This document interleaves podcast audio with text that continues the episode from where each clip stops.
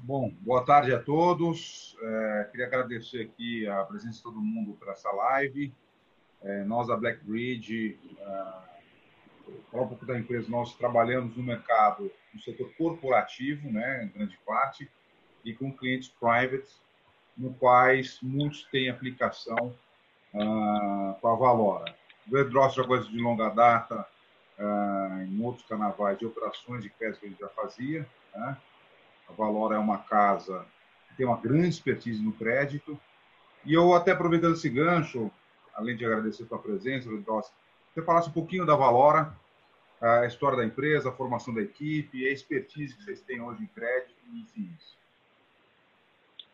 Tá bom, Mark e Daniel, agradeço aí o convite, vocês da Blackbridge. É, tenho, na verdade, esse momento é, que estamos todo mundo aí passando, né? Que a gente tem feito é tentando nos comunicar cada vez mais com os nossos cotistas e potenciais investidores.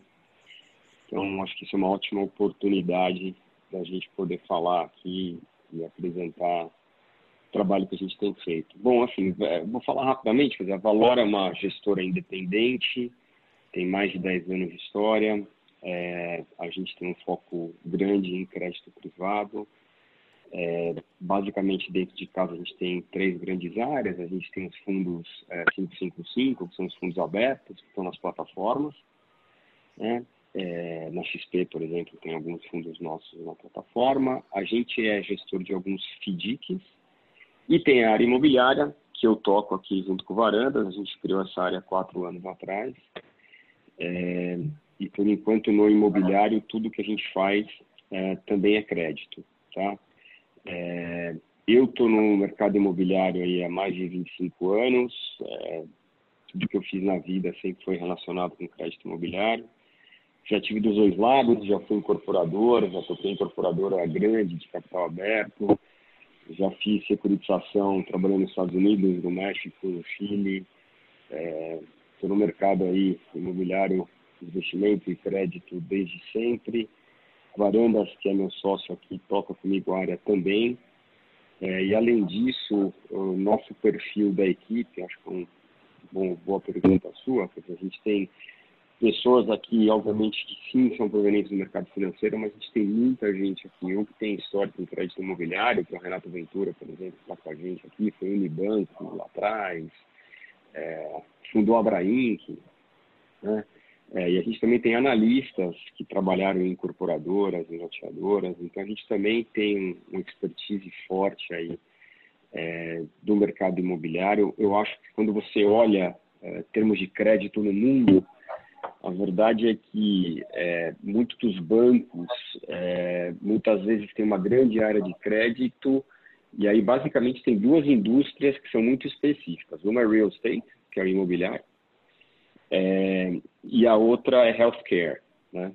É, então, assim, acho que imobiliário é uma coisa que tem características muito próprias, então a gente acha que esse, essa nossa experiência no setor, e, e para não usar a brincadeira, eu, eu, eu, como engenheiro, eu tenho muito de engenheiro aqui, para não usar a expressão pé no barro, vamos já chão de fábrica, é, eu acho que ela faz toda a diferença do mundo quando você olha crédito. Né? Então, eu acho que, na verdade, a gente sempre se propôs como casa a justamente trazer este diferencial para os nossos cotistas, para os nossos investidores, justamente esse conhecimento específico do mercado imobiliário. Então, acho que é um pouco isso, Mark. Não sei se querem que me aprofunde alguma coisa mais aqui, mas a ideia era uma introdução. Né? Não, não, obrigado. Não, é, Queria apresentar é o Daniel, que é o nosso outro sócio da XP, ele é responsável aí a parte de alocação de fundos, né? E também o relacionamento com, com, com os clientes private. Daniel, por favor. Obrigado, Mark. Obrigado, Alessandro, mais uma vez. Alessandro, deixa eu só contextualizar aqui um pouquinho é, que esse nosso call aqui, esse bate-papo seria é, exatamente para falar do mercado de fundo imobiliário, né? É, e a gente vê que desde o iFix, para quem não conhece, é o índice é, dos fundos imobiliários, seria igual o Ibovespa para a Bolsa aqui no Brasil o IFIX, né, ele, ele vem com uma tendência de alta aí desde fevereiro de 2016. Né, então, pô, mais de três anos aí com uma tendência de alta. Só em 19, o ano passado, ele cresceu 35,9%, sendo que em dezembro foram 10%. 10% né? É, a gente conversou com alguns analistas no começo do ano e muitos disseram que imaginava que haveria uma correção ao longo de 2020. Tá? Essa correção veio já logo em janeiro. Né? Se a gente pegar o, o período ali de, é, do comecinho do ano até o, o, início do carnaval, o iFix teve uma correção de 5,6%, tá? aproximadamente. É, eu queria saber qual que é a sua leitura em relação a esse, é, esse bull market passado que a gente teve, né, desde 2016, e o que, que, você, é, o que você avalia agora com o coronavírus? O que, que você vê daqui para frente? Eu vou, deixa, deixa eu, eu só é, contextualizar a minha resposta, porque eu acho que é importante. É, primeiro aqui na casa, como eu falei, tudo que a gente tem até este momento de imobiliário é crédito, fundos de CRI, Tá? É, e a gente não tem nenhuma estratégia de fundo de fundos, a gente não tem nenhum FOF imobiliário. Tá? Uhum. É, o que eu quero dizer com isso é que, na verdade, o meu tempo como gestor, grande parte dele é investido em justamente uh, gerir o portfólio, uh, acompanhar a carteira, é buscar novas originações de operação, buscar novos papéis, etc, etc. Eu quero dizer com isso é que, por exemplo, o valor da cota dos nossos fundos no secundário, minha influência é igual a zero, né? É, então a gente acompanha, mas eu também não acompanho de perto, né? Os números que você está me dando, eu nem vou lembrar de cabeça, assim, só, só para te dizer que eu não sou um gestor de fundo de fundos, talvez tivesse esses números na cabeça muito mais frescos. Né? Assim, de qualquer maneira, quando se olha historicamente, existe uma correlação clara de, de FIX com taxa de juros básica. Né? Acho que tem um primeiro ponto é esse. Então, claramente, aí ao longo do, dos anos aí do que você está falando, a gente vinha numa curva descendente de juros básicos da economia e o IFIX para outro lado. Então, acho que Acho claramente existe essa correlação, se você fizer qualquer análise, ela é clara, né? Embora, dentro do universo dos fundos imobiliários, eu gosto muito de separar né, a, a, os segmentos que, que, na verdade, são os fundos de tijolo, que é uma coisa, porque, na verdade, e se eu, se eu estiver sendo muito básico, você me corta, por favor, tá? Tudo bem. Mas fundos de tijolo são aqueles aonde é, os fundos têm como ativo imóveis, que vão ser explorados a renda através de contratos de locação. Né? Então, pode ser um fundo de shopping center, um fundo de lajes corporativas, um fundo de galpões comerciais. Então, esse fundo, o ativo que está lá é um imóvel. Né? É, e aí é muito natural que você tenha discussões de quando a taxa de juros básica caia, né? É, existe, principalmente para imóveis que geram renda, né, uma subida de preços, do mesmo jeito que quando você vê a taxa de juros subir, você vê uma queda de preços desses imóveis que geram renda. Tá? Porque existe uma correlação. Então, acho que é natural este movimento. E aí vamos separar um pouquinho também do fundos, dos fundos de papéis, e aí você tem os FOFs, que é uma característica diferente, mas vamos pensar nos fundos de CRI, que daí o que você tem de ativo nos fundos de CRI são papéis de renda fixa, crédito privado, e aí você pode diferenciar em papéis é, é, vinculados à CDI ou papéis vinculados à inflação. E aí você pode ter discussões né, de como é que essas coisas andam. Por, por que eu estou separando isso? Acho que, primeiro, pano de fundo, é natural que exista essa correlação de fixo com taxa básica muito forte. Então, primeiro, uhum. né? Eu quero dizer com isso é o seguinte, provavelmente, se não tivesse acontecendo o que está acontecendo agora com a crise, e se a taxa de juros caísse mais como caiu agora, era possível que você visse mais alta do IFIX, por exemplo. Né?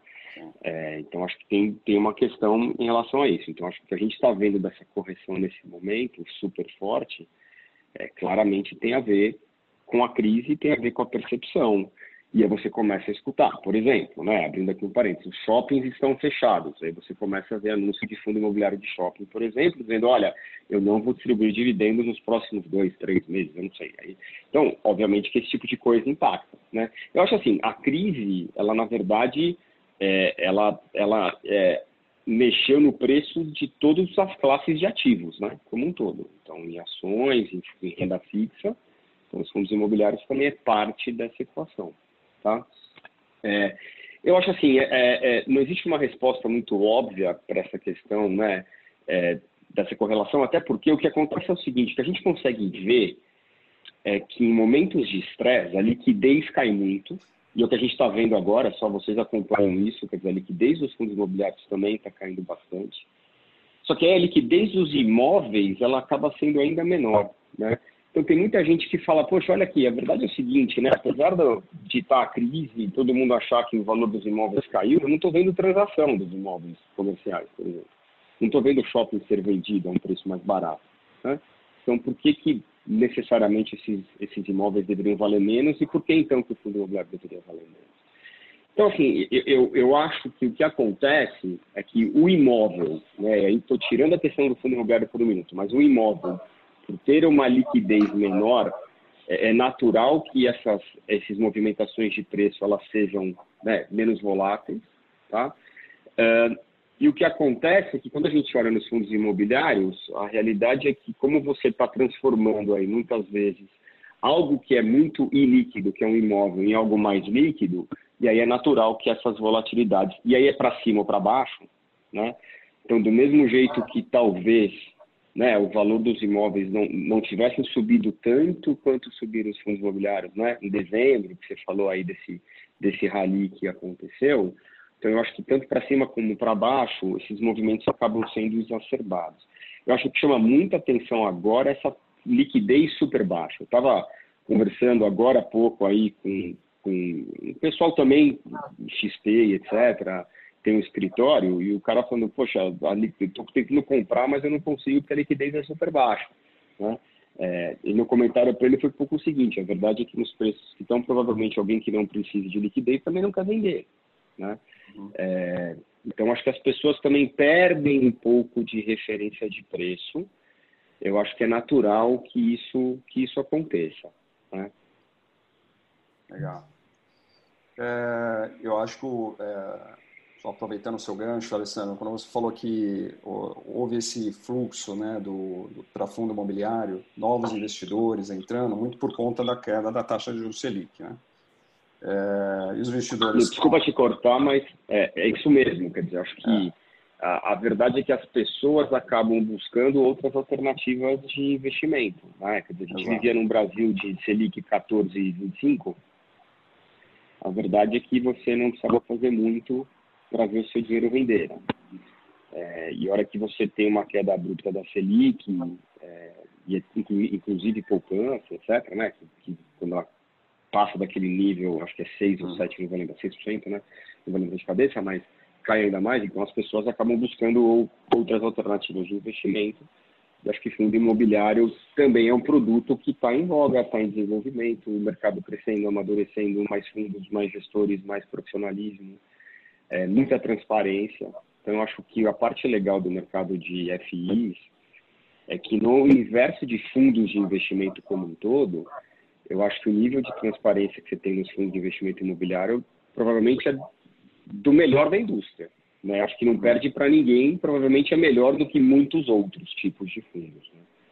Então eu acho que isso é super pró-investidor, super pró-cotista. Né? A gente falando um pouco do rally, a gente viu lá em dezembro, num curto período de espaço de tempo, subiu muitos fundos, né? vários fundos imobiliários, e aí, após o dia 7 de janeiro, a gente começou a ver uma realização muito forte. Né? Foi um período que, se a gente falar 20, 30 dias, é, foi esse período que ocorreu. É, você acha que foi realmente uma realização de preço muito forte ou foi manipulação de mercado? Juro que eu não consigo responder essa pergunta, Marco. De verdade, eu peço Peço desculpas para vocês, porque, não, sinceramente, assim, eu, eu, eu realmente não. É, é, a minha visão é que, acho que, os, como eu falei, acho que os movimentos foram exacerbados. Assim, essa é um pouco opinião pessoal minha, entendeu? Ah. É isso, acho que talvez alguém de FOF consiga até ser um pouco mais específico em relação a esse movimento mais macro. Né? Ah. É, eu acho que quando o, o, fundo imobiliário também até como característica do produto, né, é, você tem a questão do, do, dividend yield lá, né, o retorno que ele dá é, pela cota, né. É, o próprio dividend yield já já já muito acima, muito superior do que a própria Selic hoje. Né? Então, as, mesmo vendo essa variação da cota, é, aquilo que a cota gera já é muito interessante comparado com o que a gente tem hoje é, na Selic em renda fixa. Né? É, Daniel, você pegar um gancho nesse ponto, eu acho que tem. O pessoal ainda fala assim, poxa, o que, que a gente pode usar como parâmetro, né? Para poder saber se está caro, barato, etc. Acho que Bom, acho que o primeiro pano de fundo importante do meu ponto aqui é o seguinte: eu sempre falo que quando alguém quer investir em fundo imobiliário tem que ter uma visão de longo prazo. Tá? Então, esse é o primeiro ponto. Então, acho que tem que estar na sua carteira onde você tem uma visão de mais longo prazo. Mas, de qualquer maneira, o pessoal tenta facilitar e simplificar as análises e, basicamente, você sempre escuta dois indicadores. Né? Um deles o pessoal fala de dividend yield, que é o que você falou, uhum. que basicamente e aí para quem está acompanhando aqui, para tentar ser mais específico, é basicamente dividir o, o dividendo é, pelo valor da cota e você saber quantos por cento ao ano né, equivalente você está recebendo. E o outro é valor patrimonial. Né? Então, o pessoal sempre tem essa discussão. É, eu só acho que tem que tomar cuidado é, por algumas questões. O primeiro ponto, dividend yield, é uma coisa que a gente sempre tem que analisar é risco né, da carteira, risco-retorno. Né? O que eu quero dizer com isso é, do mesmo jeito né, que é, o papel do Tesouro americano paga menos rentabilidade do que o papel do Tesouro brasileiro, tá bom, em dólar, vamos pensar se fossem iguais. É natural que um fundo, aí no macro, né, que onde, onde tenha mais risco nos ativos, tem que pagar mais yield, ou mais rentabilidade, não tem menos. Isso é válido tanto para tijolo quanto para CRI. Eu quero dizer o seguinte: é, se você tiver um, um prédio Triple A, Super Prime, Faria Lima, melhor prédio, etc, etc, etc, é natural que você tivesse menos vacância neste imóvel, é natural, então é natural que o perfil de risco desse ativo seja menor. Portanto, é natural que você possa ter um dividend yield menor, enquanto se você tiver, não sei, vai, só para usar prédios, né? Prédios de escritórios numa região secundária, prédios classe B, aí você deveria ter um dividend yield maior, por um ajuste. Porque assim, a gente sempre tem que pensar em retorno ajustado pelo risco. Por que eu falo isso? Porque a gente percebe que muitas vezes as pessoas só focam no, no yield, só focam na rentabilidade e esquecem a, a perna do risco. Então, é, tem que tomar muito cuidado com isso. Eu acho que isso é válido tanto para tijolo né? E é válido para CRI, é, é, porque daí o CRI é um ativo de renda fixa, você tem que entender qual é a régua de crédito, qual é o perfil de crédito, qual é a política de crédito do gestor, o que, que ele traz para a carteira, né? Isso é, é válido do mesmo jeito, né? Então, acho que meu primeiro ponto, acho que em relação ao dividend yield é esse, ou seja, eu acho que, claro, ele é um indicador, porém ele tem que ser balizado, ele tem que ser ajustado pelo risco. Isso aí sempre de forma relativa, né? Porque o é, que, que, é isso? Você traça uma régua e fala, bom, o que, que é o melhor ativo de qualidade? Esse aqui é melhor ou pior, e mesma coisa com os ativos de CRI, por exemplo, né? Então, esse cara, é, ele tem risco de obra nos créditos dele? É, tem. Ele faz coisas mais arriscadas? Sim. Então, esse aqui tem que pagar mais. Esse cara faz menos. Então, então eu acho que, é, inclusive, acho que a parte legal do nível de informação e transparência é justamente para que o cotista possa entender né, é, justamente qual que é o perfil de risco daquele investimento. Acho que esse é um ponto, ponto super relevante aqui né, nessa, nessa discussão. E aí, de forma prática, aí, que, como você acha que a questão do Covid hoje uh, pode afetar o risco de crédito do mercado na indústria dos fundos imobiliários, em termos de vacância, problemas de default, e até especificamente na sua na questão de vocês, que vocês são um fundo de crédito, né? Com os rebaixamentos das notas de rating de várias empresas. Tá, vamos, vamos, vamos separar em partes aqui. Eu, eu acho que primeiro é o seguinte, a gente claramente, segmento de shoppings, a gente está vendo que sim está existindo um impacto nos dividendos, ponto. Tá?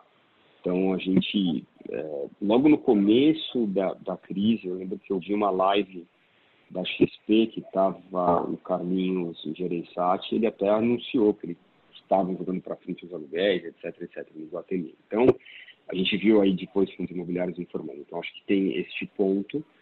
É, eu acho que aí, dos, dos demais mercados, lojas corporativas, etc., é, de novo, a gente vai precisar entender a dinâmica. O que eu quero dizer com isso? A gente tinha, por exemplo, só para dar um exemplo aqui, é, muitos contratos de locação que, que irão passar por renovatórias, por exemplo, devem passar por renovatórias. E, obviamente, se você olhar o mercado do jeito que todo mundo estava esperando no final do ano, a expectativa, todo mundo estava repondo o aluguel muito acima da inflação, né?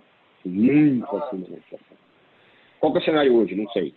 A resposta é essa, tem um ponto de interrogação. Então, o que vai acontecer com essas renovatórias? Então, até independente da discussão, por exemplo, que você colocou de inadimplência, é, eu acho que você pode ter uma discussão de vacância, você pode ter uma discussão é, é, de, por exemplo, como é que vão ficar as renovações né, dos preços de aluguel etc. Então, assim, que a economia é, ela vai ser afetada, a gente sabe, a gente não sabe exatamente o tamanho né, da, da, do, do, nível de impacto, é, mas é natural que isso, de alguma maneira, é, também seja traduzido como impacto, nem que seja na perspectiva de crescimento, por exemplo, do valor de locação, tá?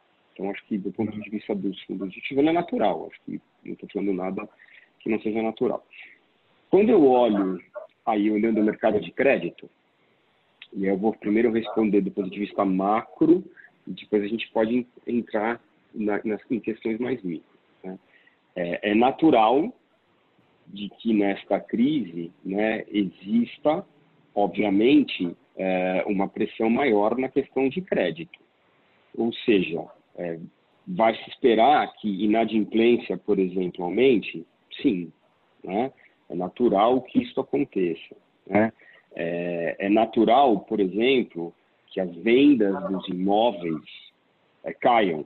Né? Então, se você tem ideia, hoje tem um monte de incorporador com stand de vendas fechado, né? porque não pode abrir. As obras, verdade é o seguinte, né? as obras, Estado de São Paulo, decreto do governo, as obras são serviços essenciais. Então, a gente tem acompanhado que as vasta maioria das obras elas têm, elas continuam, talvez com andamento um pouco menor, mas elas estão continuando. Entretanto, as vendas elas claramente caíram. A gente conversa com o incorporador quase todo dia. É, então, as vendas elas não pararam, o que é uma boa notícia, mas elas caíram. Né? Então, claramente isso sim terá um impacto de alguma magnitude na ponta do crédito. Tá bom, é, aí o que, que, é importante nessa equação é, é justamente é, você saber que tipo de ativo está na carteira, é, qual é o nível de acompanhamento que o gestor faz, qual é o nível de monitoramento, como é que essa operação foi estruturada, até porque o CRI, por exemplo, é, ele é um, ele é um papel de crédito que a gente fala estruturado. Então, o que, que é isso? Normalmente, você tem uma série de garantias atreladas a essa operação de CRI. Eu sempre faço um comparativo com uma debenture, por exemplo. Né? A vasta maioria das debêntures, esquece de infra um pouquinho, tá? Mas vamos falar, a vasta maioria das debêntures, elas não têm garantia. Então, se o cara comprou debenture da empresa X e essa empresa amanhã quebrar, é meio que você recebe ou não recebe, né? É, nas operações de CRI, e aí, a grande maioria delas, você tem uma série de camadas de garantia, né? Então, é, é, é talvez a, a, comparação às vezes é como se fosse um acidente aéreo. Então, um monte de coisa tem que dar errado para poder efetivamente você sofrer algum tipo de inadimplência na ponta do CRI. É isso que eu quero dizer. Uhum. Então, você lá precisa, aí vai depender muito das operações. Né? Se você tiver um fluxo é, de recebíveis de pessoas físicas, normalmente você já tem um excesso aí, você precisa ter uma inadimplência acima do excesso. Normalmente você tem cobrigação do incorporador. Aí o incorporador não ele precisa estar inadimplente e não pagar. Aí você tem fundo de reserva. Você vai usar um pedaço do fundo de reserva. Então, assim, eu acho que o efeito, até você conseguir, ou até você efetivamente começar a ter alguma perda no CRI, acho que tem muita gordura aqui, tem muita coisa para acontecer. É claro que sempre tem papéis melhores estruturados, papéis é, é, piores estruturados, acho que sempre tem coisas que você tem mais níveis de garantia. Então, assim, eu acho que nesses momentos, e aí é um pouco é, tomar cuidado aqui para não querer vender né, o que a gente faz, mas eu acho assim, que o, o, conhecimento específico do mercado, eu acho que nesse momento sim faz muita diferença. Né? É, e aí faz muita diferença hoje e também faz muita diferença lá atrás quando a gente estruturou o papel, ou tomou a decisão de comprar um papel para saber, olha, é o seguinte, esse papel no momento de estresse, ele aguenta? Sim ou não? E aí você sabe desenhar o cenário de estresse. É claro que você fala assim, poxa, Vedrossi, quem podia esperar essa crise desse jeito? Ninguém. Tá?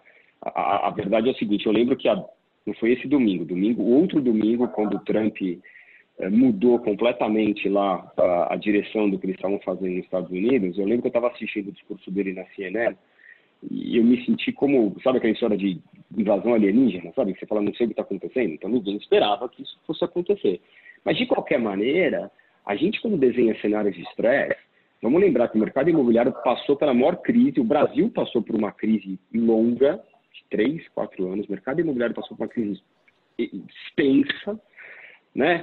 Então, é, eu acho que a gente acaba passando aprendizado em relação a isso, né? Quer dizer, eu eu, por exemplo, fiz securitização nos Estados Unidos em 2003, 2004, fiz no México 2005, 2006. Eu, quando pegou crise subprime no mundo, eu estava fazendo isso da vida. Então a gente já viu é, é, estresses, né? De novo, a gente que, vive no Brasil ainda, a gente é, é, um pouco do cabelo branco que a gente tem é pelas crises que você vai passando. A verdade é essa. É, então, óbvio que a gente não esperava. Acho que a crise pegou todo mundo de surpresa Porém, acho que o ponto importante, assim, é justamente todos os colchões de garantia que a gente desenha para as operações. Né? É, eu acho que é natural que você tenha estresses, então isso vai acontecer. Então, a, a, ainda, a gente ainda não tem indícios, a verdade é essa, é muito cedo ainda, é, mas é natural que você espere aumento de inadimplência, é natural que esse tipo de coisa aconteça. Então, o que, que a gente tem que fazer é ser super proativo. Né? Eu sempre defendi e aí, assim, Mark e Daniel, quem, quem lê nossos relatórios gerenciais, é, a gente sempre estressou nos relatórios do VGIR, né, que é um relatório que está no mercado, você digita da VGIR 11 no Google, você consegue baixar os relatórios gerenciais, e a gente sempre estressou a questão do monitoramento e do acompanhamento do crédito, sempre, a nível dos ativos, né? Então, a gente sempre estressou isso, é, e acho que hoje falar isso na crise é fácil falar, mas a gente vem falando isso já há muito tempo, né? E aí acho que momentos como esse, eu acho que é, põe muito mais em evidência esse tipo de trabalho. Eu acho que momentos de crise é que mostra a importância desse tipo de trabalho. Eu, eu tenho, o Varanda sempre falava para mim o seguinte, o Vedrosa, o Varanda é meu sócio aqui, então assim, Vedrosa, a verdade é assim, quando o mundo está rosa, lindo e maravilhoso, céu de brigadeiro azul, todo mundo é maravilhoso, fantástico, super competente, etc. A hora que dá problema é que você vê é, é, é, é quem que efetivamente tem competência, conhecimento, etc. É, então, eu, eu acho assim, eu acho que me perguntaram outro dia, né, se eu estava sem dormir, etc. Eu falei, olha, eu tenho família, três filhos, etc. Eu tenho muito de motivo para me preocupar, mas obviamente é, a gente tem consciência, acho que da disciplina e critério que a gente tem dentro de casa e que a gente sempre teve para as coisas que a gente trouxe. É, então, a gente sabe dos níveis de estresse que essa carteira pode suportar. Então, nosso trabalho é, de novo, nesse momento, estar cada vez mais próximo. É, para vocês terem ideia, a gente fazer reunião mensal de monitoramento, a gente tem feito um semanal de monitoramento. Tá? Então, é, a gente está mais próximo, você cria um watchlist, você sempre se preocupa mais, você fala, poxa, shopping, o que, que eu tenho de shopping? Então, o setor hoteleiro está sofrendo, o que, que eu tenho? Então, assim, é, é, natural que você passa por isso, a gente esmiuça, está esmiuçando a carteira, né? É, então, você me pergunta assim, poxa, o perfil de risco da carteira aumentou? Natural, tudo aumentou. Agora, o ponto não significa dizer que no CRI, e é quando eu olho os CRIs, é, você pode ter algum impacto, né? Então, assim, a gente, nesse momento ainda está, assim, a gente acha que tem muita folga, né? A gente está tá tranquilo com o do portfólio, porém, obviamente, o sinal de alerta é muito maior, né? É natural, porque o momento exige. Tá? Ô, ô é, só aproveitando o gancho é, que você falou do, do portfólio, né? É, a XP, no começo, ela fez uma. Assim que começou a crise, é, principalmente do coronavírus, ali, começo de maio, ela fez um, uma pesquisa com alguns gestores, não sei, talvez você tenha participado, é, de fundos Sim. imobiliários, papéis, tijolos, etc., é, 39% responderam que o, os fundos de papéis, os CRIs, seriam talvez os menos impactados é, para essa crise. Eu queria que você, primeiro, comentasse o que, que você tem no portfólio é, e por que esse, esse tipo de fundo de papel é, deve ser menos impactado. Que, exemplo, então vamos lá. Você, exemplo, eu compartilho a opinião Hum. É, eu compartilho da opinião, acho que foi eu dei a mesma resposta, porque eu participei da pesquisa, e, mas não necessariamente isso está acontecendo no mercado, mas aí uma outra discussão, como eu falei, mercado secundário eu tenho zero controle. Né? Uhum. Por que, que eu dei essa opinião e por que, que eu realmente acredito nisso? Né? Justamente pelo que eu estou te dizendo agora, que você imagina se eu tenho um CRI, só, só, só para fazer essa, essa coisa muito, talvez tentar simplificar a análise aqui. Eu fiz um CRI, uma dívida num shopping tudo bem. E aí eu tenho um shopping garantia e tenho aquele fluxo de aluguéis, por exemplo, que vai pagar o CRI, paga juros, paga amortização mensalmente. Tá bom? Dentro disso, você tem, além disso, a garantia da empresa de shopping. Além disso, você tem um fundo de reserva, certo? E você tem, além disso, isso tem de fluxo, e além disso, você tem o shopping nessa relação de garantia. Qual é a diferença de você ser o dono do shopping ou você ter uma dívida do shopping. Só, só, só para justamente para o seu ponto. Né? Eu, como dono do shopping, o dia seguinte, se eu parar de cobrar aluguel, é zero minha receita. Ponto. Certo? Eu posso ter alguns custos associados, eu vou continuar cobrando condomínio e tal, mas a minha receita é zero.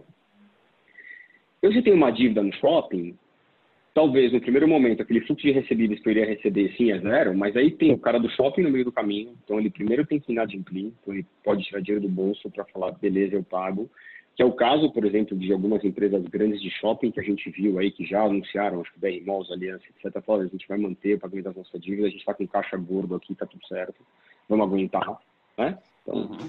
Além disso, você tem um fundo de reserva que, caso o cara entre em inadimplência, você pode acessar para continuar servindo o CRI. Né? É, então, o que eu quero dizer é o, o, os impactos são diferentes. Você, concorda comigo? não sei se está claro essa explicação. Então, como os impactos são diferentes, eu, eu, e obviamente que tudo depende de como está estruturada a dívida, porque alguém poderia, no limite, estruturar com zero de fundo de reserva, poderia. Né? Então, aí depende de como está estruturada a dívida.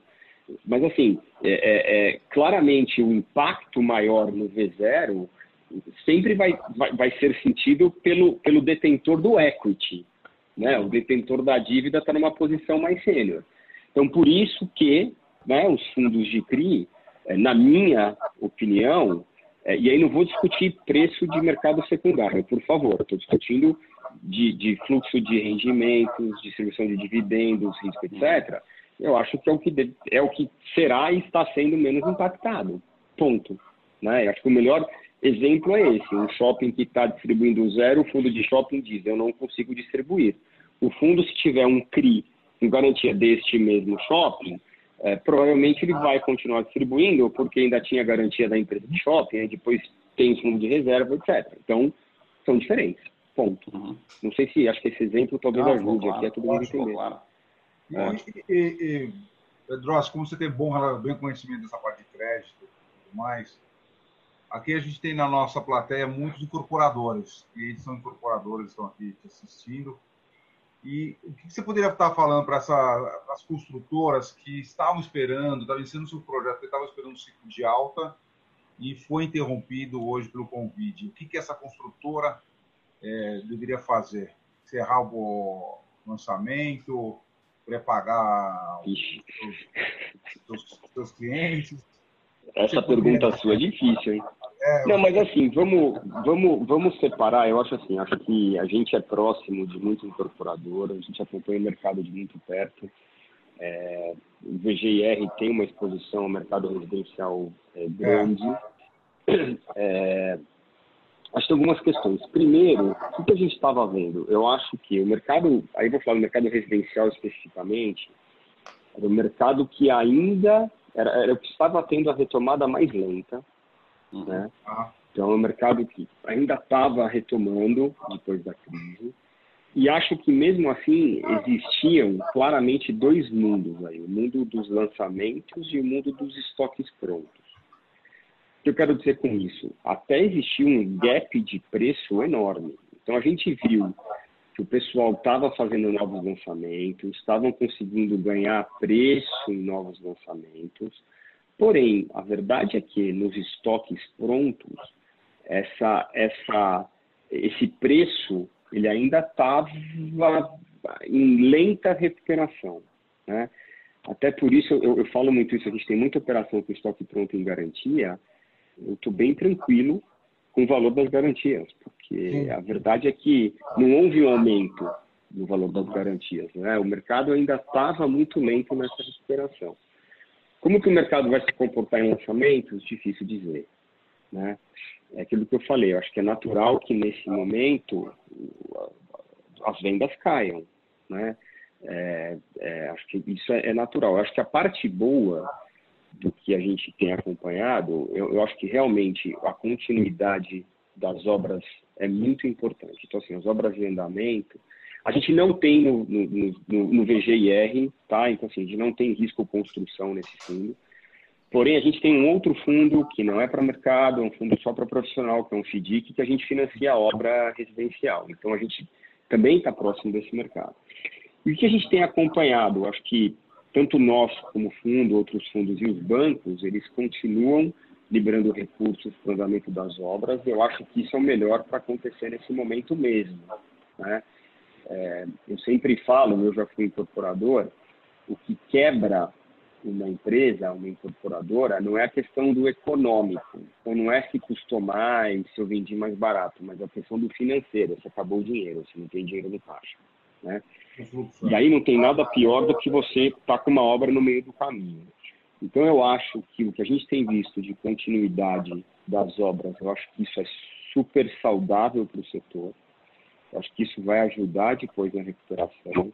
Eu acho que isso traz tranquilidade para aqueles que já compraram né, os imóveis de construção.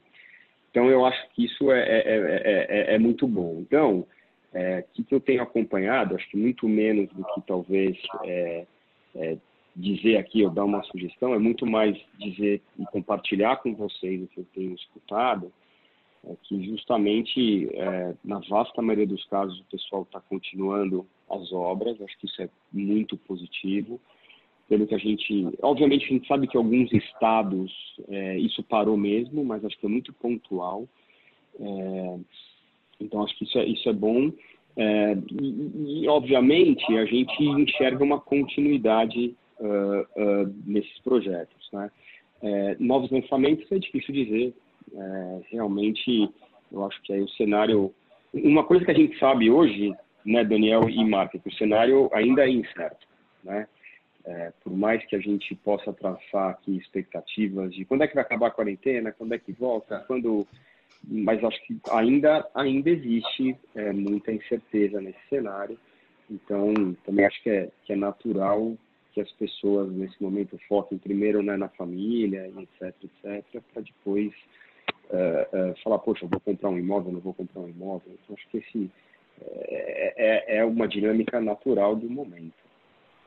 Oh, perfeito, perfeito. É, Pedrossi, é, a, a, gente viu algumas notícias aí essa semana é, que alguns fundos imobiliários, né, principalmente aqueles de shopping, é, galpões de logística, por conta do, dos problemas com os clientes, é, eles deixariam de pagar é, dividendos, né, os dividendos mensais. É, vocês têm tido algum problema em relação a isso, é, com esse portfólio você na, carteira, na parte de crédito, na, na sua carteira hoje? É, e isso pode, ser, pode vir a ocorrer com o fundo de vocês? Sim, acho que eu já, Daniel, acho meio que já respondi na questão das, dos colchões de uhum. segurança, né? É, então, assim, acho que eu já falei isso, a gente ainda não tem, acho que é cedo ainda. Primeiro ponto, acho que é cedo. Segundo ponto, a gente está super consciente desses colchões de segurança que a gente tem nas operações, né? É, então, assim, Mas a gente acompanha quero... muito de perto. Não, o que eu então, quero dizer eu quero é do, do, fluxo mensal. Vocês já tiveram algum problema? Não, mas o próprio... Não, então, ainda não. Então, nada foi afetado. né? É, é, mas, mas, por exemplo, é, eu, eu, tenho operação de shopping, por exemplo, o fluxo não uhum. foi afetado, ponto. Agora, se você me perguntar como é que está o fluxo lá na ponta, provavelmente o fluxo na ponta no contrato de locação do shopping sim foi afetado, ponto. Tá, tá bom? Agora, nada aconteceu com o CRI, foi zero afetado, tá? É, então, é, é, eu só quero separar, porque, porque uhum. de novo, eu acho que lá na ponta é possível que você tenha, e sim deve estar acontecendo, é, é, é, diferenças de fluxo, e aí seja questão de locação, seja inadimplência, etc. Agora, isso não necessariamente acontece ao nível do CRI. Ao nível do CRI, zero. Tá bom? Legal. Então, tudo segue, tudo segue normal.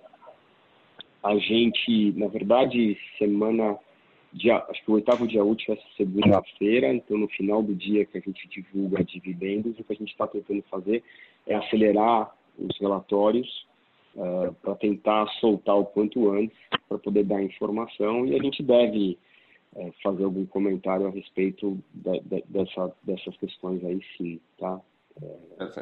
A, a, gente recebe muita pergunta, viu, Vedrossi? É, de clientes mesmo, né? Perguntando, pô, é, quando eu olho para fundo imobiliário, qual seria aquele, é, que, qual o setor, né? Se é o fundo de papel, se é é, de shopping, galpão, escritório, qual é aquele que dá menos oscilação na parte de dividendos? Porque o investidor, quando ele olha para os investimentos que ele tem ali de liquidez, aquele que tem interesse no mercado imobiliário, ele quer, sei lá, ele quer colocar lá um milhão de reais e, ele quer receber aquele dividendo mensal, né? Ele espera aquele dividendo mensal.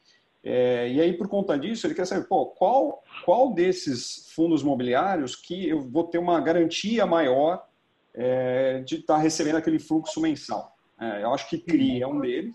Né? Você vê algum outro? Algum outro que talvez seja. É, na verdade, eu acho que é uma. É uma acho que é um bom ponto, e, e aí é, é, Eu lembro quando eu fiz mestrado, eu fiz mestrado em, em real estate aqui na Poli, mas eu fui fazer umas aulas na FEA, é, e uma delas foi análise de portfólio. Né? Uhum. É, então, eu acho que coisas que você aprende é aquelas coisas básicas de nunca colocar todos os ovos na mesma cesta. Isso é verdade, então acho que o primeiro ponto é você ter um portfólio diversificado. E aí acho que, de novo, tem que entender um pouco como que tem que andar esse portfólio. O que eu quero dizer com isso? Por exemplo, o VGIR, VGIR, é um fundo uh, que a gente sempre disse desde o começo que ele é proposto a entregar CDI mais prêmio. Né? Se você lê os relatórios, a gente sempre fala é, e sempre compara tudo que a gente distribui CDI. Né? É, então, é natural que, nominalmente, é, quaisquer mudanças do CDI impacte no nível nominal de distribuição de dividendos. Isso é válido para cima ou para baixo. Né? É, por isso até que a gente decidiu criar o VGIP, que é o valor acrítico de preço, para que justamente a gente também tivesse um outro fundo aonde essa distribuição mensal, aí sim ela busque, por exemplo, um, um, uma componente de juros real, mais uma componente de inflação. Tá? Então, quando você olha os fundos de CRI, é, eu acho que primeiro você tem que entender, do ponto de vista macro, qual é a estratégia. Então, ele é um cara mais vinculado à CDI, até para você poder entender e falar, bom, legal, o que, que eu espero do dividendo desse cara. Esse cara é um cara mais atrelado à inflação, por exemplo, ou ele tem um mix. Então, acho que nos fundos de CRI, acho que o primeiro ponto é esse para as pessoas diferenciar. E aí, no fundo de tijolo, é, de novo, se você me perguntasse até um mês, talvez 45 dias atrás, o que seria um fundo de tijolo que eu esperaria uma estabilização, por exemplo, de distribuição de dividendos, provavelmente um monte de gente iria responder shopping, né? Hum. Quando alguém iria imaginar que a gente precisava fechar o shopping, de, de verdade, assim, ninguém, né? É, então, acho que esse é um ponto. Então, de novo, aí você me pergunta hoje, é, é, é, é eu, eu, não sei responder o que eu consigo dizer para vocês. Eu continuo voltando na pergunta anterior do, do Mark. Eu acho que o fundo que deveria ter menos impacto é justamente o fundo de papel, porque você está numa posição de dívida, né? Uhum. É, então acho que deveria ser menos, é, ter menos volatilidade e menos impacto, embora você tenha que entender novamente a que, que está ligado aquele rendimento daquele fundo. Ele está ligado a CDI, ele está ligado à inflação, etc, etc. Então, acho que é um pouco essa situação que o investidor precisa analisar. Né? E óbvio que você tendo uma carteira aí com vários fundos, de vários segmentos, você busca uma coisa balanceada, né? É, que deveria, no momento de estresse, variar menos, né? Tanto para cima como, como para baixo. Né? Pedro, até aproveitando, então, mas o que eu acho que o Daniel quer explicar, perguntar é o seguinte: dentro das classificações dos vários fundos, quais você indicaria é, para a pessoa que tem uma preocupação em relação à oscilação do dividendo para aplicar? Então, por exemplo, no fundo de crédito, é, hoje, talvez fundos que estão muito relados a CDI, com essas cotas que tiveram de juros, vão perder um pouco do dividendo, né? Então, uh, o mercado, hoje, o nosso plateia é muito mais, poxa, vou entrar em fundo de crédito mais atrelado ao IPCA, depois galpões logísticos, que tem, que tem muita posição naqueles galpões de e-commerce, né? Porque o e-commerce agora está em alta, está tá muito forte, né? Então, se você pudesse classificar hoje, em termos de volatilidade do dividendo, o que, que você botaria, botaria no, no ranking para um investidor entrar? Difícil, acho que é difícil, Tim. É, é, eu, eu até brinco assim, ó, meu papel aqui é eu fazer um fundo de CRI em CDI mais, eu faço um fundo de CRI inflação mais, tá. é, busco ganhar dinheiro com risco de crédito, e aí é seu papel, o papel do Mark e do Daniel é falar para o cliente compra mais desse, mais daquele, menos do outro e etc. Então eu não estou empurrando a bola de volta, mas é um pouco isso. Eu acho assim, eu acho que do ponto de vista macro, a minha visão do que deveria ter menos volatilidade, já falei, ah, o motivo, sim, sim. né? É, e aí, no nível de cada fundo, de cada dinâmica, aí vai ter que talvez discutir, entender o micro. Né? Acho que muito mais o macro. Eu, eu acho que tem um ponto só para contribuir, na verdade, até porque eu acho assim, o mercado imobiliário, por macro, óbvio que sempre você tem um pano de fundo macro, tá? Sempre. É, porém, ele é um mercado claramente onde as forças microeconômicas elas são fundamentais, né? É, e acho que isso é válido para a questão de risco é, e também rendimentos dentro da indústria de fundos imobiliários, porque ela simplesmente traduz a realidade do mercado imobiliário, né? O que eu quero dizer com isso? É, eu, eu, sempre faço essa brincadeira. Olha, um apartamento de dois dormitórios no Itaim, em Bia, aqui em São Paulo, o mercado pode estar bombando, o mercado pode estar o pior possível, sempre vai ter preço. Sempre vai ter alguém que vai querer comprar esse negócio. Sempre. Sempre, de uhum. verdade. Né? Enquanto talvez um apartamento de 500 metros quadrados de frente para a praia, né, no litoral de São Paulo, talvez tenha momentos que não tenha preço, porque ninguém quer comprar, sei lá. Né? É, então, assim, eu acho que, obviamente, até aquilo no começo da nossa conversa que o Daniel estava falando, correlação do IFIX, taxa de juros, etc. Então, é natural que você tenha, assim, um, um pano de fundo macro, né? Então, essas coisas. Porém, eu acho que existe uma disparidade enorme a nível micro. E aí, por isso que eu acho super importante as pessoas se informarem. Eu acho que Aí eu trabalho, obviamente, vocês como assessores, né? É super importante esse, essa, essa, essa interação de vocês com seus ah. clientes e também com os gestores, né? É, e a gente, como gestor aqui, sabe o quanto vocês nos indagam, nos perguntam, nos cobram, etc. Então, acho que essa equação é super importante, porque a verdade é que a nível micro existe muita diferença, né? É, existe diferença no risco dos ativos, existe diferença na, na, política de crédito, existe diferença no acompanhamento dos gestores de cada um desses ativos. É, então, eu acho que sim, é uma indústria que está se profissionalizando cada vez mais. A gente viu aí né, novos gestores, muita gente profissional, muita gente boa no mercado. É, porém, é muito importante essa análise micro, né? É, porque eu acho que a resposta para a sua pergunta ela não estará no macro, acho que ela estará no micro. Tá, legal. Tá. Bom, até para um dado, hoje tem mais de 500 mil né, investidores do FII, né, um que foi alcançado nesses últimos tempos. 70% desse número, acredite se quiser, foi, foi nesse último ano que, que entrou. É impressionante. Né? E no atual cenário a gente está vendo muitos, muitos FIIs um valor da cota abaixo do valor, é, do valor patrimonial. Né? E aí eu te pergunto, e eu queria uma opinião sua própria, a gente já chegou, já chegamos no fundo, fundo do poço, vale a pena estar entrando agora? Qual que é o seu horizonte? É, se você fosse um investidor para o mercado imobiliário hoje, está entrando, para novos entrantes e até quem quer fazer médio e, e fazer parte.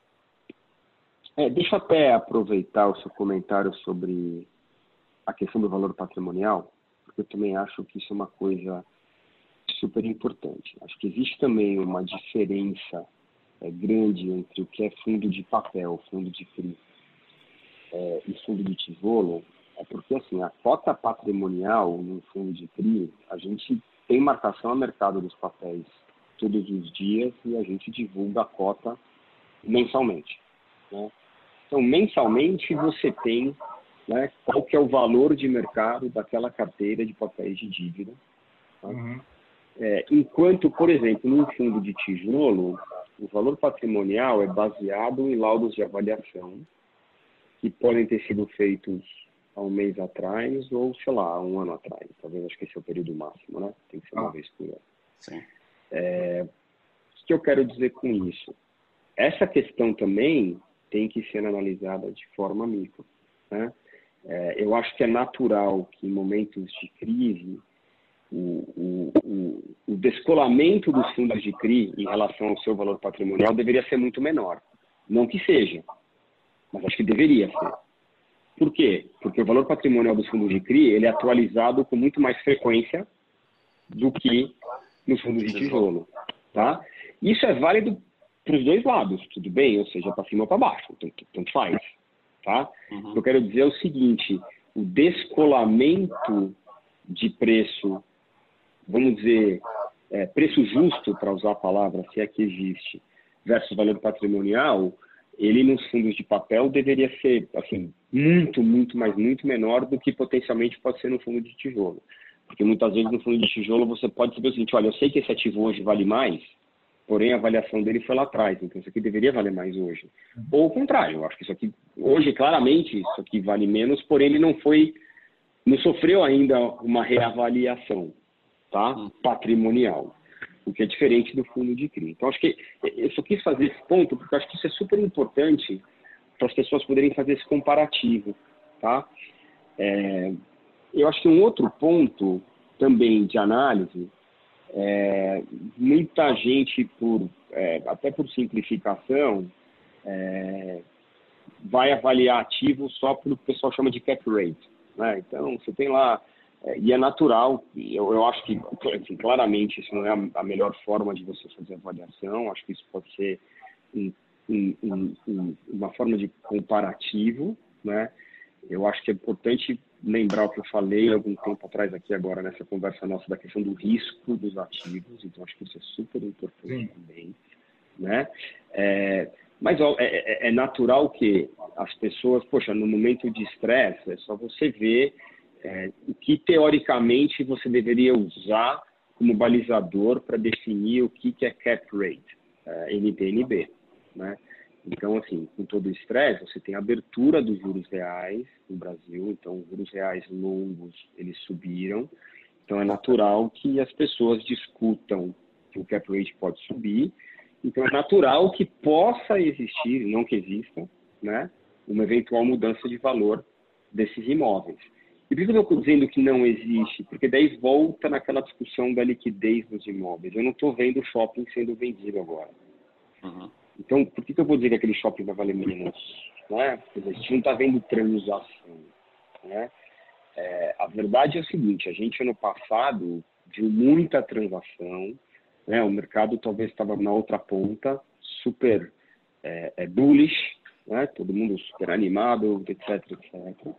Então a gente sim estava vendo muita transação. Então eu acho que o momento agora, claramente a liquidez está pequena.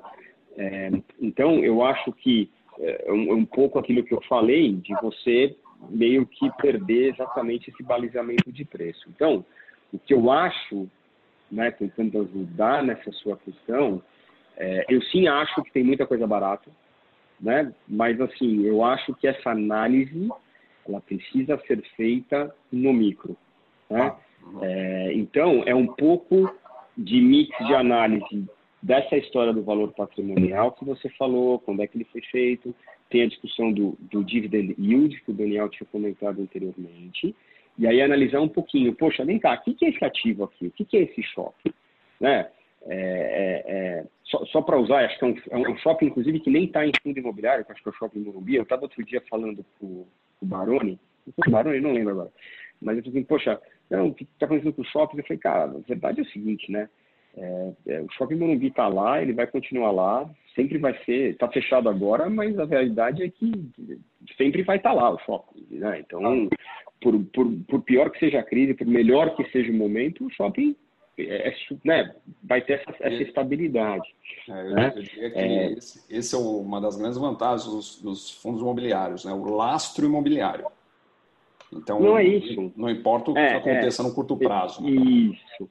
Então, eu, eu, eu, o meu ponto também, eu, não quis dizer, né, quando eu fiz essa, esse comparativo de falar, poxa, você tem um valor de avaliação de um ano atrás, eu não estou dizendo necessariamente que esse valor hoje tem que ser mais baixo, tá? Eu só estou dizendo que você tem que olhar. É, é, é simplesmente uhum. isso, né? E acho que quando você olha os fundos de CRI, a questão da frequência da reavaliação da carteira, eu acho que isso é super relevante nessa equação. Então, assim, é óbvio que, meu, no momento como esse, de crise, é, a verdade é que tem um monte de oportunidade. Eu, eu, eu, eu, eu sempre, eu, eu, sempre respondo assim, poxa, crise, a gente tem que olhar oportunidades, né? É, engraçado é que ontem eu estava até assistindo, acho que Globo News, alguém, acho que a ex-presidente do BNDES estava falando isso, a Maria Silva. Poxa, crise eu enxergo oportunidade. A gente, a gente, a gente também. Eu acho que isso tem que ser válido né, nessa conversa, nessa, nesse relacionamento de vocês com os investidores. Né? Onde é que tem as oportunidades? Né? O que está mal precificado? Porque tem muita, claramente tem muita coisa que está mal precificada. Né? Então, é, onde, é, onde, é, onde é que a gente consegue extrair mais valor? Né? Então, Exato. eu acho que é justamente, uh, e eu estou tentando ajudar, e, e, desculpa não ser direto na minha resposta, mas assim, eu, eu, eu eu estou tentando ajudar vocês, gente, poxa, o que, que seriam os, os drivers para vocês olharem? Então, poxa, olha lá quando é que foi feita a avaliação, olha quando é que foi feito o patrimonial, olha quanto é que é o dividendo, olha onde é que é a localização, olha o, olha, olha o perfil de risco. Né? É, e aí, eu acho que, olha o gestor também. Eu acho que é, uma coisa que não é commodity, e aí não é porque eu quero falar que meu tra... É, da importância do trabalho que a gente faz aqui, mas uma coisa que não é commodity é a gestão, né? Quer dizer, que isso é, dá trabalho, é, você tem que estar próximo, cada um tem a sua maneira de gerar alfa, né? Quer dizer, a gente, poxa, a gente, de novo, a gente sempre tem o mesmo discurso, consistência, a gente sempre, quando toma decisão, a gente toma decisão para, vou comprar um papel de 10 anos, eu tomo uma decisão como se, efetivamente, eu vou carregar o papel por 10 anos. Então, é, significa dizer, tem um outro gestor, talvez, que ele tome decisão de outra maneira. Eu não, tô, não quero dizer que seja certo ou seja errado, né? Eu acho que tem diferentes formas. Eu acho que é importante é, bom, qual que é o critério desse gestor? O que, que ele faz? E mais, né? Ele fala, ele efetivamente faz o que ele fala que ele faz. E esse também é um ponto importante. Ele fala do walk the talk, né? O, o, o cara efetivamente está fazendo o que ele fala que faz. Então, eu acho que, de novo, eu acho que a questão de consistência, critério, etc., também é super importante nessa equação. E, obviamente, vocês aí têm um papel super importante, né, junto aos seus clientes, para poder auxiliá-los para lá ou para cá. E também acho, e, e, e, muitas vezes eu também gosto de fundo, de fundos, dos FOFs, porque a, a, verdade também é que muitas vezes, poxa, se você, como investidor, pode delegar um pedaço para um outro terceiro fazer isso por você, né? É, é, de novo, aí, aí vai depender muito da, do, do tempo, é, da quantidade de exposição, do quanto o cara quer entrar. Então, eu acho que é, de novo, eu não sei a opinião de vocês dois especificamente, né, sobre a questão de fundos de fundos, que muitas vezes eu já ouvi, né, de, de assessores de investimento, que falam assim, poxa, o papel do FOF faço eu. Sei não, você tem razão, você está corretíssimo. Então, você está certo. Então, se você monta uma carteira para o seu cliente, você está basicamente fazendo o papel de um fundo de fundos. Está tá corretíssimo, né?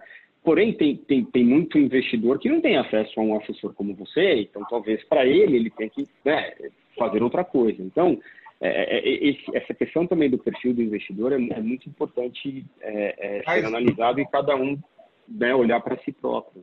Aliás, na XP hoje ela recomenda primeiro o fundo de crédito para estar entrando e a segunda classe realmente o FOF. Hoje, para não ter surpresa. Nem do, é, é. da XP que saiu foi isso. Então, o... está certo nesse ponto.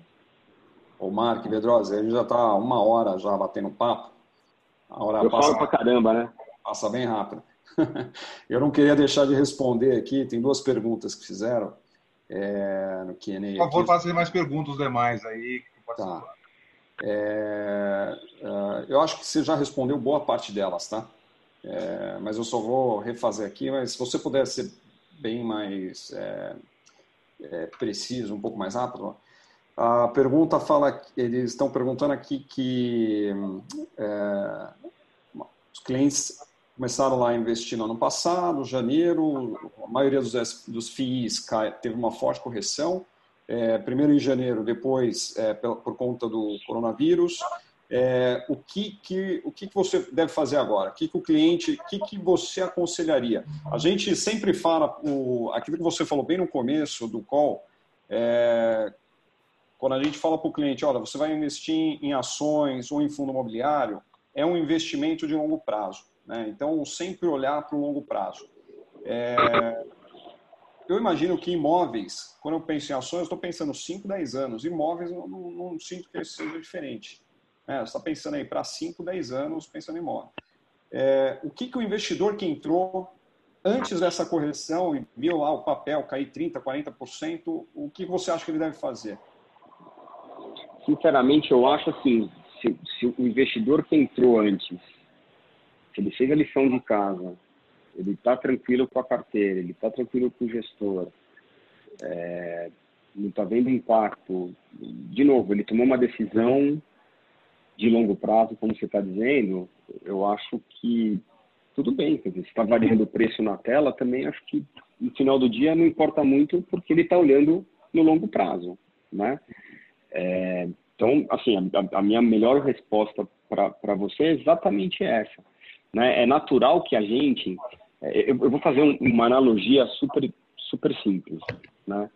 É, digamos por hipótese tá? Que, toda essa, essa volatilidade de preço que a gente está vendo nos fundos imobiliários ela fosse efetivamente real, ou seja, os, os ativos realmente valessem menos do jeito que. Né? É, então pensa se você tivesse, em vez de fundo imobiliário, muitas vezes a pessoa assim tem, tem outros imóveis como investimento. E essa carteira de imóveis, então, o que o cara faz? Ele vende o imóvel amanhã? Quer dizer, é, é, a verdade é seguinte, como você não tem preço na tela todo dia de quanto vale seu apartamento, você não está lá, né? É, então, eu acho que tem sim essa questão. Então, quando a gente fala da visão de longo prazo, ela, super, ela é super importante. Isso não significa dizer, primeiro, né? Pô, o cara tem pressão de liquidez, aí cada um tem que tomar a sua decisão, né? É, é, mas, assim, a, a, minha visão é, poxa, se o preço está muito mais do que vale, né? Não, acho que não é o caso hoje, é, é provavelmente é melhor o cara vender, que tá, se ele acha que vale menos do que está lá, correto? É, significa dizer que se fosse o inverso, ou seja, se eu tenho algo que eu acho que vale 10 e estou olhando lá que as pessoas acham que vale 8, ou vale 9, ou vale 7, etc., eu deveria comprar, na verdade, né? Então, assim, é, é, é, obviamente que aí vai depender de liquidez, exposição, etc, etc, etc. Então, assim, acho que acho que é um pouco isso. Acho que você não tem que é, tomar decisão por impulso é, e entender que esses movimentos eles sim acontecem é, a gente está vendo que a liquidez é muito menor hoje. Isso demonstra, né, que a percepção de muita gente é que esses preços não estão certos, senão a liquidez seria alta, né? É, então, acho que é um pouco isso, né? Acho que esse exemplo que você deu do apartamento é um exemplo que eu sempre uso. É. Sempre uso com hum. as pessoas. É que a gente não vê, né? O apartamento não tá, o preço dele não está na tela ali todo dia. É, tem uma outra pergunta aqui, é, bem rápido, Rossi, é, perguntando sobre fundos é, de galpões por conta da cultura do e-commerce. É, conforme aqui apontado pelas pesquisas recentes do do BCG, é de se esperar uma boa resposta para os próximos seis, dois meses? Resposta. É, de novo, eu não vou falar de valor da cota. Uma boa aposta. É. Seria uma, é, uma não, boa não, aposta. É, é, o que, de novo, eu, eu acho, é, a gente está passando, e aí depois vista macro, né? E obviamente que a gente agora na crise, isso acaba sendo exacerbado, é uma rediscussão do varejo, né? Primeiro de, do modelo de varejo, e aí o e-commerce está nessa equação, e até da maneira de trabalhar, que é a história de coworking, e a história de, poxa, né, trabalho remoto, e etc, etc, etc. O que, que eu olho esses dois movimentos? Eu, eu acho que isso, a crise apenas pode acelerar ou talvez colocar em exposição certos movimentos. Eu, eu, eu vou dar um exemplo, assim, um, um, um, minutinho. Eu sou, eu, sou, eu sou presidente da Associação é, Latino-Americana de Estudos Imobiliários, a LARES uhum. final do ano. E eu acabei de tomar a decisão da gente cancelar a conferência anual que teria em setembro, porque o pessoal tem que mandar paper, etc. Mas eu estou conversando com o pessoal de fora, das outras sociedades, para ver se a gente não consegue fazer um evento online, por exemplo, onde a gente pudesse fazer um painel com um monte de gente junto do mundo inteiro. Isso é legal. Quer dizer, é, é, o, o engraçado é que talvez essa ideia nunca ocorresse na nossa cabeça quando a gente não estava fazendo tanto uso dessas ferramentas. Né? É, então, eu acho assim, eu acho que os movimentos da economia real é natural que eles sejam mais lentos, né? É, porém, eu acho que o movimento do e-commerce é um movimento que vai acontecer mesmo. Então, é, a minha resposta, eu não quero nem, eu não vou olhar no horizonte de 12 meses. Eu, eu acho que no longo prazo faz todo sentido. Ponto. E aí, não estou nem olhando o fundo imobiliário, eu estou olhando produto, galpão logístico como um todo. Tá? Essa é a minha resposta. Uhum. Né? É, é, igual a história de, de poxa, coworking, etc, etc. Mesma coisa, eu acho que o trabalho vai mudar, a gente agora está fazendo o teste de como trabalhar remotamente, a gente está vendo que a gente não é tão eficiente como a gente é fisicamente, né? né? Uhum. Porém, poxa, dois anos atrás eu fui visitar o escritório da Jones Lang La Salle lá no São Paulo Property Towers, o Fábio Maceira me falou, olha, eu tenho, você não vou lembrar de cabeça, tá? Mas assim, eu tenho 300 pessoas trabalhando, eu tenho 250 lugares, né? Ou seja, é, porque você tem uma rotatividade, é natural. Então, as grandes empresas, muitas delas, é, já estavam buscando alternativas, incentivavam o trabalho remoto, etc. Então, tudo que está acontecendo, por isso que vai cair, vai ter muito mais vacância em laje corporativa? Não, eu acho que esse é um movimento muito mais lento na economia real, entendeu? Então, acho que é só a gente olhar essas coisas dos movimentos mais macros só. É, é, minha brincadeira, eu fiz uma, uma live lá com o Moise, ele falou, poxa, é, há 20 anos atrás eu tinha uma sala de 50 metros quadrados no banco com secretária, hoje a gente senta um do lado do outro. Então você ocupa menos espaço do que você ocupava antes, né? Então isso é um movimento... Sem secretária, né? Pois é, eu, é, pois é, há muitíssimo tempo. O que eu quero dizer para vocês é exatamente isso, né? Esses movimentos no mercado de real estate, no mercado imobiliário, você tem tendências, né? Que momentos que a gente está passando a gente testa e etc, etc. É, mas, de novo, acho que você tem que olhar no longo prazo como é que essas coisas caminham, entendeu? Vou fazer uma pergunta aqui do João Francisco. Ele pergunta sobre os FIIs educacionais. Quais as perspectivas? É, juro que eu não tenho resposta para a pergunta. É, a gente tem CRI, eu tenho CRI do setor educacional, a gente gosta, tem algumas empresas, que também a gente tem algumas empresas que a gente gosta, outras não. Então, é, a gente olha a operação de BTS e tal, agora de FI educacional, eu sinceramente não tenho opinião. Tá. Perfeito, Vedrose. Eu queria agradecer muito, acho que a gente está uma hora e doze aí, queria agradecer muito sua participação, é, o Mark também, e vamos que vamos. Eu queria agradecer Agradeço vocês. Todo, mundo aí. Eu, bom, já conheço a casa há mais tempo, com o Pedrosa, com Arandas, o Renato e o Arion. Muito obrigado aí por despender o tempo de vocês para esse bate-papo. A casa, ela é uma casa amiga aqui da Black Bridge. A gente não só fa, indica, porque a gente conhece os gestores e o pessoal aplica lá, mas a gente sabe muito bem como é o critério de análise de crédito da, da Valora. A gente sabe muito bem que esses colchões realmente são reais, acontecem. A gente até sofre, às vezes, para provar a operação, mas conseguiu algumas. mas é, a gente sabe muito bem quando a gente conhece o gestor que vale a pena, que a gente recomendar. E esse bate-papo que ele está falando que a gente tem com, com o gestor, isso faz toda a diferença para quando alguma, acontece uma coisa, eu ligo para o Varandas, o que aconteceu, por que baixou, por que fez isso, é algo relevante. E isso que, essa transparência, esse relacionamento facilita muito a, a gente estar tá entrando sempre e aplicando com nossos clientes na Valora. Obrigado. Bom, eu que agradeço, obrigado o tempo de vocês, desculpa me alongar demais aqui, e conta conosco é, e agradeço bastante aí a confiança. Tá bom? Obrigado. Obrigado. A todos os, todos os clientes participaram também. Obrigado, viu, pessoal? Valeu. Obrigado. Um abraço.